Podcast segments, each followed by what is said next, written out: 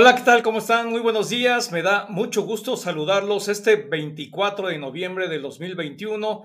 Bienvenidos a Fortuna y Poder. Soy Marco Antonio Mares y hoy tenemos un tema extraordinario, un tema que rebasa nuestra imaginación, un tema que hoy está en el centro de atención de los creadores, de los que llevan adelante pues al mundo entero con la innovación, con la creatividad y la innovación tecnológicas que han generado enormes fortunas. Y estamos hablando de metaverso.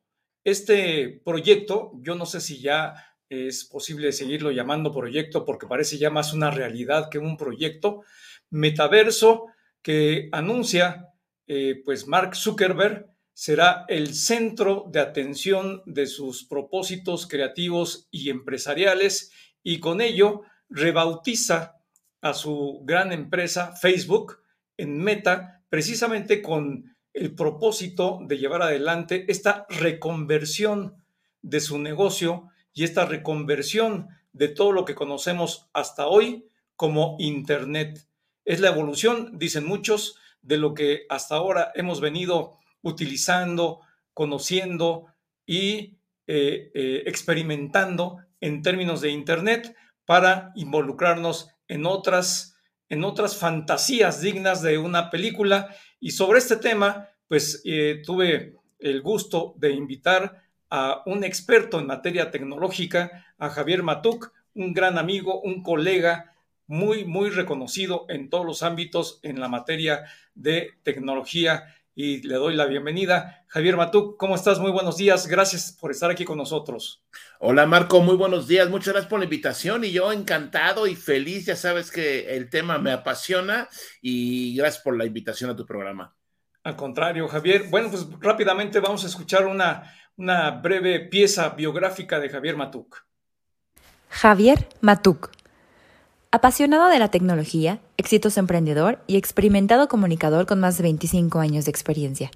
Fundó el primer proveedor comercial de Internet en México en 1990. Posteriormente, el portal de noticias de tecnología 10.com, portal líder de tecnología en habla hispana. Participa en diversos noticieros de radio y televisión. Es conferencista, emprendedor de nuevos proyectos siempre relacionados con la tecnología. Bienvenido a Fortuna y Poder. Bueno, pues ahí está Javier Matuk. Eh, yo le recomiendo que lo siga en todas sus redes, en todas sus plataformas. Es un hombre muy experimentado, es un hombre que sabe mucho de tecnología, Javier. Y bueno, pues para platicar acerca de este tema, el metaverso, ¿qué es el metaverso? Es una, dicen los expertos, es una red de entornos virtuales, siempre activos, en los que muchas personas pueden interactuar entre sí y con objetos digitales mientras operan representaciones virtuales o avatares de sí mismos.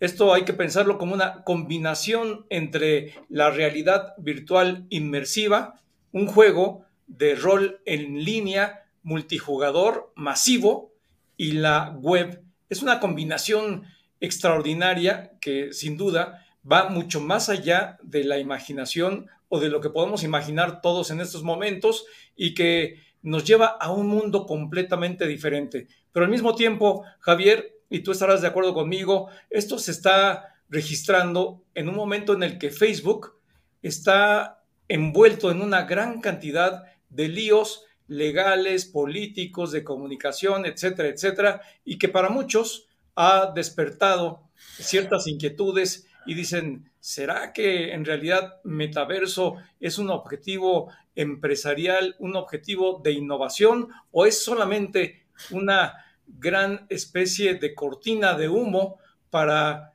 tratar de minimizar toda esta problemática que en la realidad de la vida está viviendo Mark Zuckerberg, el creador de Facebook? Cuéntanos, por favor, todas tus impresiones acerca de lo que es metaverso. Javier, por favor, gracias, muy buenos días otra vez. Marco, muchas gracias. Mira, metaverso, la, palabra metaverso eh, aparentemente la usó por primera vez en 1992 un autor norteamericano que se llama Neil Stephenson en una novela de ciencia ficción. Eh, si otro día hacemos otro, otro, programa, si quieres, de cómo la ciencia ficción, los autores de ciencia ficción son los que se imaginan muchas de las cosas que hoy tenemos. Pero bueno, es otro tema. El asunto es que el metaverso para nada es nuevo. Eh, comenzó, como lo mencionaste hace ratito, eh, en términos eh, de tecnológicos de cómputo a través de juegos, donde pues no gráficos, obviamente no con guantes ni con cascos, pero sí de forma simplemente figurada, tú ingresabas o te transportabas a un mundo ficticio. Y digo ficticio comparado con la realidad que podemos palpar y sentir y hasta oler. ¿Qué pasa con esto? En el 2003, una, ya hace casi 20 años, una compañía norteamericana lanza eh, una simulación llamada Second Life o Segunda Vida, en donde digamos que es la primera apuesta formal con dinero detrás para construir este metaverso, que no es nada más que un software, ¿eh? o sea, no, no existe físicamente en ninguna parte nada de lo que se ve en la pantalla hasta hoy. Y este Second Life fue un fracaso absoluto, no funcionó, sigue operando hoy en día. No entiendo por qué lo siguen manteniendo, pero bueno, eh, cualquier persona interesada puede inclusive descargar, es un programita que va en tu computadora, te registras y ya tienes acceso a este mundo virtual que tiene una particularidad que luego veremos cómo lo va a hacer Zuckerberg. En Second Life se usan los Linden Dollars, que es una moneda virtual.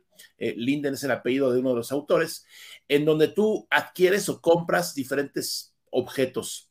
Second Life se puso tan de moda que se pusieron a vender tierras, así como un fraccionamiento. Tú podías comprar tu parcela, tu hectárea, lo que tú querías, y eh, pues era tuyo, obviamente, y ahí podías desarrollar varias actividades como construir casas, invitar amigos. Eh, hay eh, una compañía de tecnología IBM que en aquellos años usó Second Life para llevar a cabo conferencias virtuales fue un fracaso. Un banco que no recuerdo el nombre del banco, no muy conocido, intentó crear una sucursal bancaria, fue un fracaso. Y me refiero a fracaso porque no trascendió, o sea, ahí está como apuesta tecnológica, pero se quedó olvidado y ya nadie le hizo caso. Cuando apareció, sí, por supuesto, mucha gente hablábamos, recuerdo, 2003 no es, no es hace tanto tiempo, em, hablábamos de este Second Life donde ah, supuestamente pasaríamos horas y horas. ¿Qué pasa con esto? Se sigue desarrollando el concepto del metaverso. Eh, mucho a través de películas, ¿no? De Hollywood.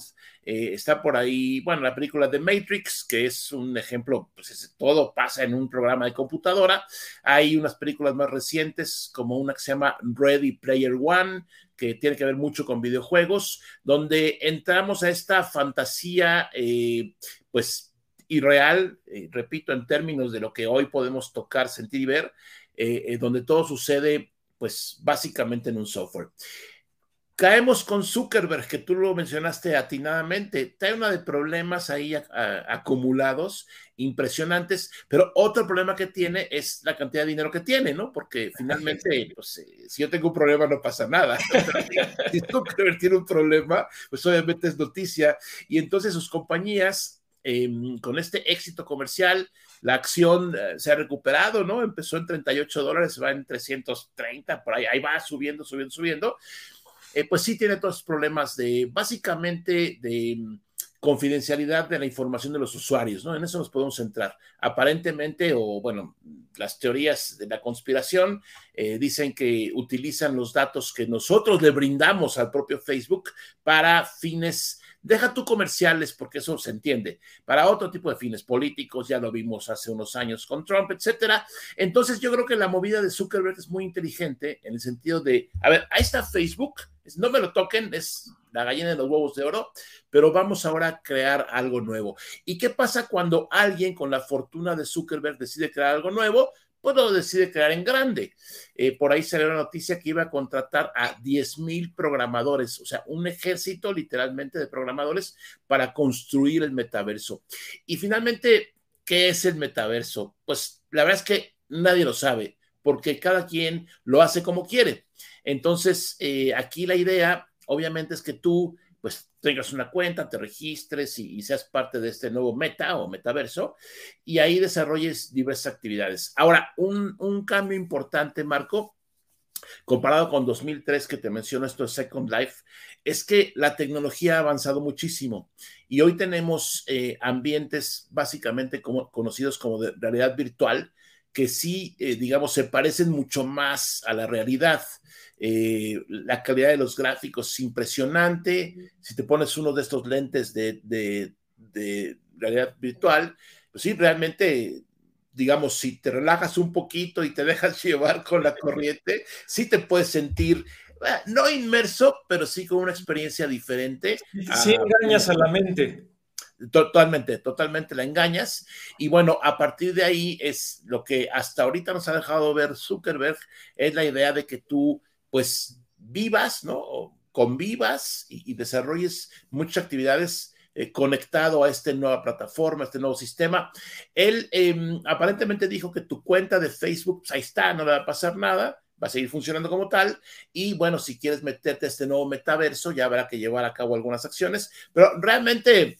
Yo creo que estamos hablando mucho de algo que todavía no existe, de algo que le falta tiempo y de algo también que me han preguntado en varias ocasiones oye, pero ¿qué tal o qué pasa con los países que no están tan avanzados tecnológicamente? ¿Cómo va a funcionar el metaverso en México, obviamente, y en muchos otros países? Y ahí la respuesta todavía está en el aire porque no se sabe exactamente. Eh, ya qué requisitos específicos habrá en cuanto a la computadora, la conexión, si necesito los anteojos o no, eso todavía no se sabe y yo creo que le falta tiempo. Sí, está en constitución, Javier, coincido completamente contigo. Incluso no se sabe con exactitud qué monto de recursos económicos es, es lo que va a destinar Mark Zuckerberg en esta nueva empresa. Sin embargo, pues es algo que está fuera de nuestra imaginación todavía y fuera de la realidad de quienes están emprendiendo esta nueva beta de negocios. Y por ahí, antes de que saltemos al siguiente, al siguiente eh, tema, eh, relacionado con el metaverso. Eh, ahí te están preguntando que por qué consideras que Second Life fue un fracaso. Es un negocio de millones de usuarios diarios, millones de transacciones con esta moneda digital que tú mencionaste. Javier, ¿por qué consideras que fue un fracaso? Porque nadie habla de él, Marco. Eh, nos acordamos de Second Life porque Zuckerberg sacó el tema de metaverso.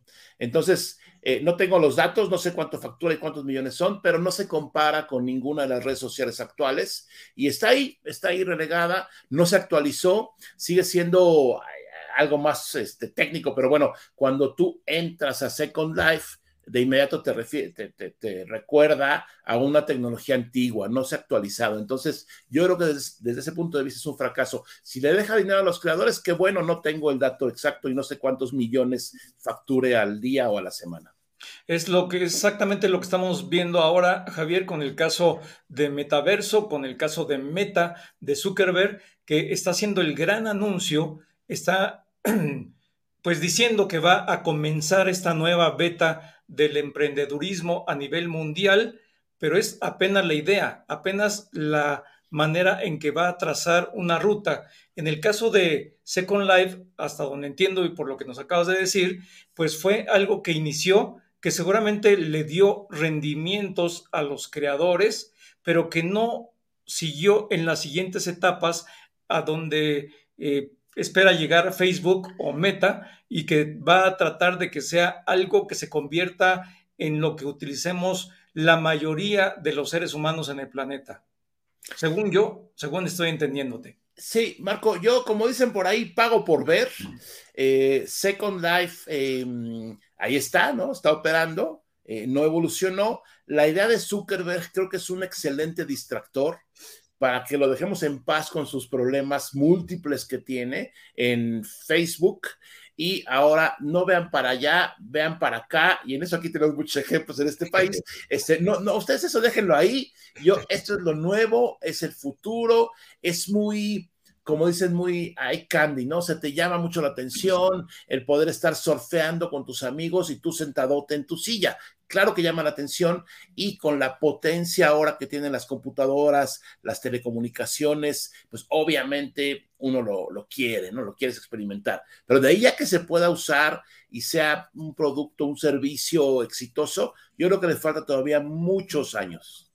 Sin duda alguna, eh, Javier, y hay que recordar que Mark Zuckerberg y su equipo están rebautizando a Facebook como Meta y lo están reorientando hacia el desarrollo del metaverso y que por un lado es muy probable que este movimiento sea exactamente un intento por desviar la atención de las múltiples crisis legales, regulatorias y políticas que enfrenta la compañía, pero también no podemos olvidar que es una empresa muy ágil y disruptiva y que está en sus genes eh, de Facebook, eh, pues toda esta eh, intención de la innovación y que pues ahí solamente el tiempo nos dirá cuál fue exactamente la razón, si fue una o la otra, pero por lo pronto ya el solo anuncio, como tú decías, ya hizo que se revalore la propia compañía, que el valor de los títulos de las acciones de Facebook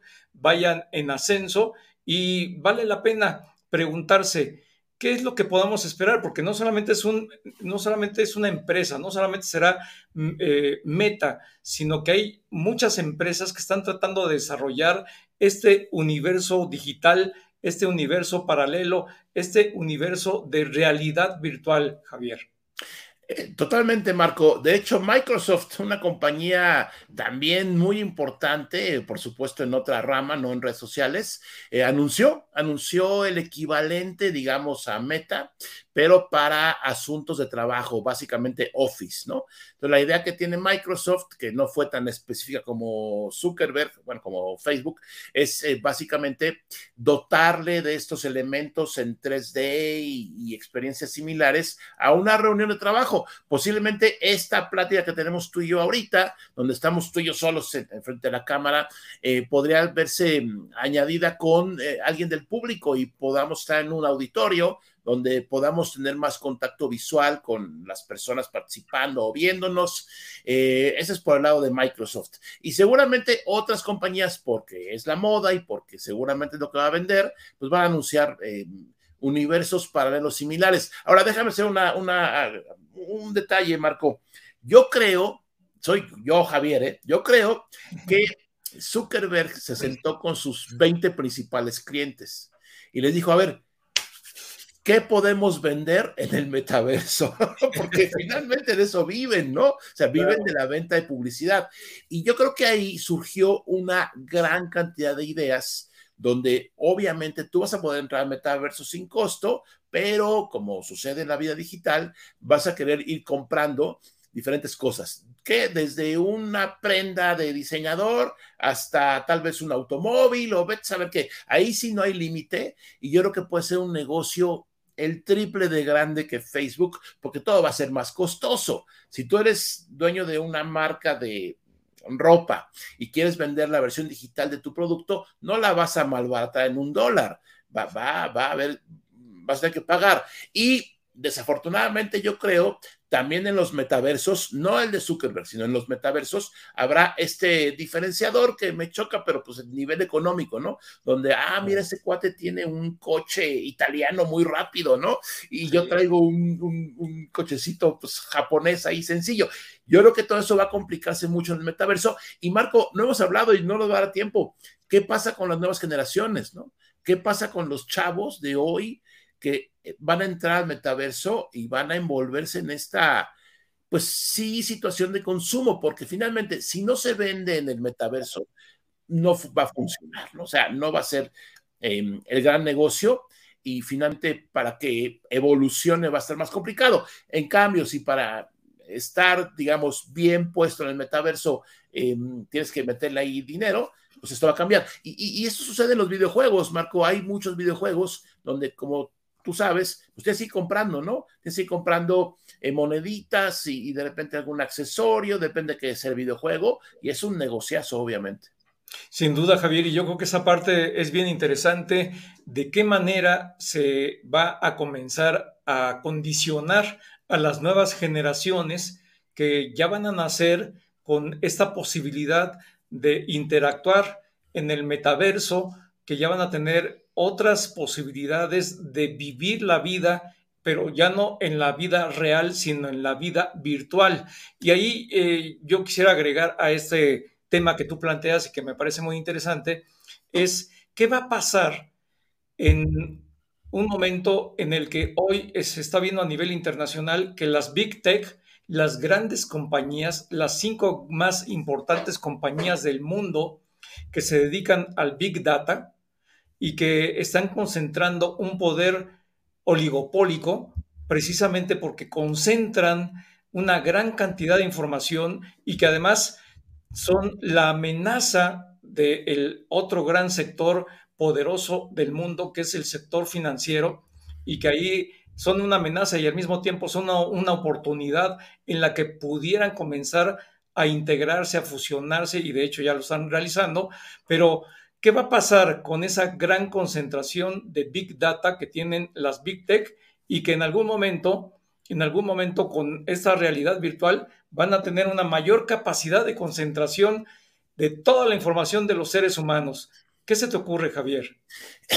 Híjole, Marco, eh, has puesto el dedo en la llaga, porque finalmente una cosa es lo que haga Zuckerberg, otra lo que haga, no sé, Apple, Google, como tú mencionas, los, estos, los titanes, pero em, la concentración de información va a estar cada vez más concentrada en menos manos. Ahora, ojo, Marco, estas son compañías norteamericanas, ¿no? Estados Unidos eh, liderea esto, pero por muchos años le gusta a quien no le guste, al que no le guste, pues que nos siga viendo de todas formas, pero son los amos, ¿no? Son, los amos de, ellos inventaron Internet y todas eh, las compañías que mencionas. Sin embargo, ya empezaron eh, con asuntos regulatorios, por ejemplo, en la Unión Europea, donde cada rato reciben demandas por cierta violación de acuerdo a las leyes de la Unión Europea. Y creo que va a polarizarse un poco esto en tres grandes áreas geográficas, ¿no? Una es Asia, eh, particularmente China, que es pues una caja negra, ahí no sabemos qué pasa, eh, sus vecinos, por supuesto, con un gran poder económico, otra la Unión Europea como bloque y otra Norteamérica y metemos a toda América.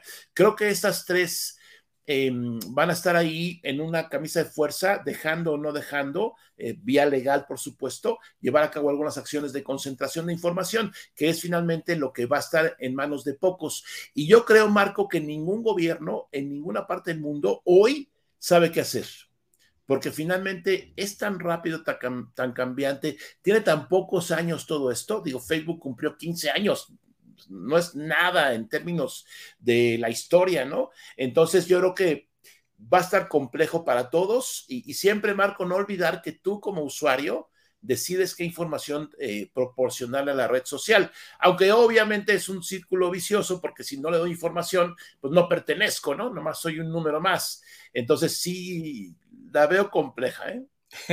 Sin duda es compleja en todos los órdenes, en todos los sentidos, Javier Matuk. Y ahí hay una pregunta que nos hicieron a través de las redes y que te la hacen a ti directamente, Javier. ¿Qué se puede esperar en materia de libertad del ser humano con la nueva realidad virtual, con la nueva realidad aumentada, con la combinación de ambas que se espera se logre con el metaverso? Eh, ¿a dónde vamos a ir a parar? ¿Va a ser legal exactamente lo mismo que es legal hoy en la realidad, eh, eh, en la realidad de todos los días? ¿En la realidad virtual también lo será o no lo será? ¿Qué se va a permitir, qué no se va a permitir? ¿Hasta dónde la libertad humana? Marco, la verdad es que te lo voy a contestar no por irme por la tangente, pero nadie lo sabe. Eh, nadie lo sabe. Inclusive, mira, deja tú el metaverso, los autos, los coches autónomos, ¿no? Que están ya empezando a, pues, tener más presencia. Hay un problema legal ahí gigantesco que nadie ha tocado, ¿no? Eh, cuando un coche autónomo, eh, ¿cómo lo vas a asegurar? si choca, ¿de quién es la culpa? ¿Del que hizo el software o del que estaba sentado en el volante? Lo menciono como ejemplo de un detallito nada más de una parte de la tecnología y si lo llevamos a un posible metaverso, yo creo que nadie sabe exactamente qué va a pasar, eh, nadie eh, sabrá cómo será la libertad, porque será una libertad, pero digital, ¿no? No será una libertad a como lo, hoy lo conocemos, de hacer lo que tú quieras, pensar lo que tú quieras. Eh, yo creo que eso está por verse y es un tema también muy importante. Javier, ¿qué le recomendarías a los papás y a los eh, que están teniendo la experiencia de tener hijos en estos momentos y que ya van a ver que esos hijos pues van a eh, sorprendernos con actitudes nuevas al estar inmersos en estas realidades virtuales, en estas realidades aumentadas. Sin duda, Marco, yo les recomiendo que le metan horas de estudio y que entiendan que es un elemento más. O sea, hoy ya no puedes decirle a un adolescente, no uses tu celular mientras platicamos, porque finalmente es un elemento más, ¿no? Y ya lo hacemos también nosotros. Yo creo que para los padres es muy importante entender todo y no pensar que, ah, está en su videojuego, luego habla. No, no, no, no, no. Es una parte importante de su realidad. Hoy se conoce gente a través de redes sociales, videojuegos, eh, se llevan a cabo transacciones. O sea, es, una, es un, un elemento adicional que está presente o va a estar presente en la vida de tu hijo. Yo creo que hay que documentarse entenderlo, aceptarlo y sacarle provecho. Yo aquí en casa no tengo, bueno, ya están, están, adolescentes mis hijos, nos enviamos mensajitos por WhatsApp aquí dentro de esta casa.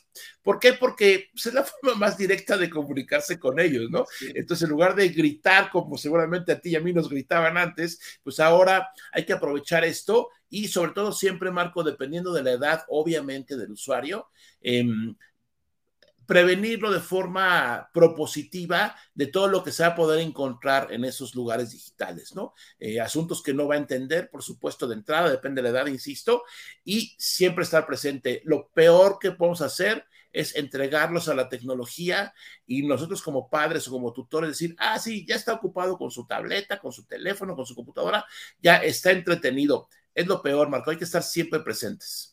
Eso es bien importante, Javier, y yo te preguntaría, porque esto, pues obviamente eh, nos va a llevar a una situación totalmente distinta a la que vivimos muchas generaciones, ya lo estamos viviendo hoy con los adolescentes, pero viene algo todavía más, más eh, nuevo. Y ante las novedades, siempre los seres humanos nos sorprendemos y no sabemos muchas veces qué hacer. ¿A partir de qué edad es la edad en la que tú crees que deberíamos de permitir los padres o los hijos o nuestros hijos que dejen a sus hijos introducirse con las tecnologías? ¿Tres, cuatro, cinco años? Mira, hay, hay, dos, como dos etapas, Marco. Eh, el usar tecnología puede ser tres, cuatro, la, la hora nana digital que le pone la tableta y se entretiene el niño, creo que va a ser parte de su vida. No hay que decir no, hay que medirlo nada más en tiempo y no sustituirlo por la convivencia con los padres. Por un lado. Por otro lado, ya que están creciendo, pues la edad mínima para abrir una cuenta en las redes es 13 años. Eh, yo creo que es una edad razonable para esto, pero creo que lejos de satanizar el uso de las redes, si tú te vuelves amigo de las redes de tu hijo, y no que te metas como sus amigos, sino que platican de lo que pasó en el día, qué vieron, qué no vieron. Es, creo que es una forma mucho más inteligente de estar presente tú como padre en la actividad digital de tu hijo. Ya tal vez te enseñe algunas cosas y otras no, pero bueno, finalmente eso ya dependerá de cada relación padre-hijo, padre-madre, hijo, hija. Y creo que mm, hay que estar muy adelantado, Marco, y no enojarse, no porque no nos tocó, no porque yo no sé nada de eso, no se vale, porque obviamente hay formas de aprenderlo y estar actualizados. Sin duda, Javier, ¿dónde te pueden encontrar quienes nos están escuchando? ¿Cuáles son tus plataformas? Cuéntanos para que pues eh, podamos tener mayor acceso a toda tu información. Muchas gracias, Marco. Estoy en todas las redes como J Matuk, J de Javier, Matuk es M-A-T-U-K. Ahí estoy en Twitter, Facebook, em, por supuesto, en YouTube. Ahí tengo un canal donde hablo de otras cosas un poco más tecnológicas. Eh, J Matuk en todos lados, Marco. Pues te seguiremos con mucho gusto, con mucha atención. Muchísimas gracias por haber estado aquí en Fortuna y Poder, Javier Matuk. Marco, el gusto es mío y a él le ponemos la segunda parte porque el tema da para varios episodios. Sin duda alguna, claro que sí, lo estaremos haciendo. Muchas gracias otra vez, Javier, y estaremos en contacto. Mucho gusto, Marco, muchas gracias. Buenos días. Buenos días. Bueno, pues ya está ahí la información en términos generales. La seguiremos desmenuzando en emisiones próximas de, acerca del metaverso. ¿Qué es esto? ¿Hacia dónde va el mundo? ¿Qué está ocurriendo? ¿Es una eh, cortina de humo para Mark Zuckerberg o es una realidad inminente el que nos va a llevar a un futuro hasta ahora desconocido, un futuro incierto, un futuro que sin duda va a llevarnos a un horizonte totalmente desconocido. Ahí está la información Yo soy Marco Antonio Mares, esto es Fortuna y Poder. Lo espero en la próxima emisión de este programa Fortuna y Poder. Hasta entonces.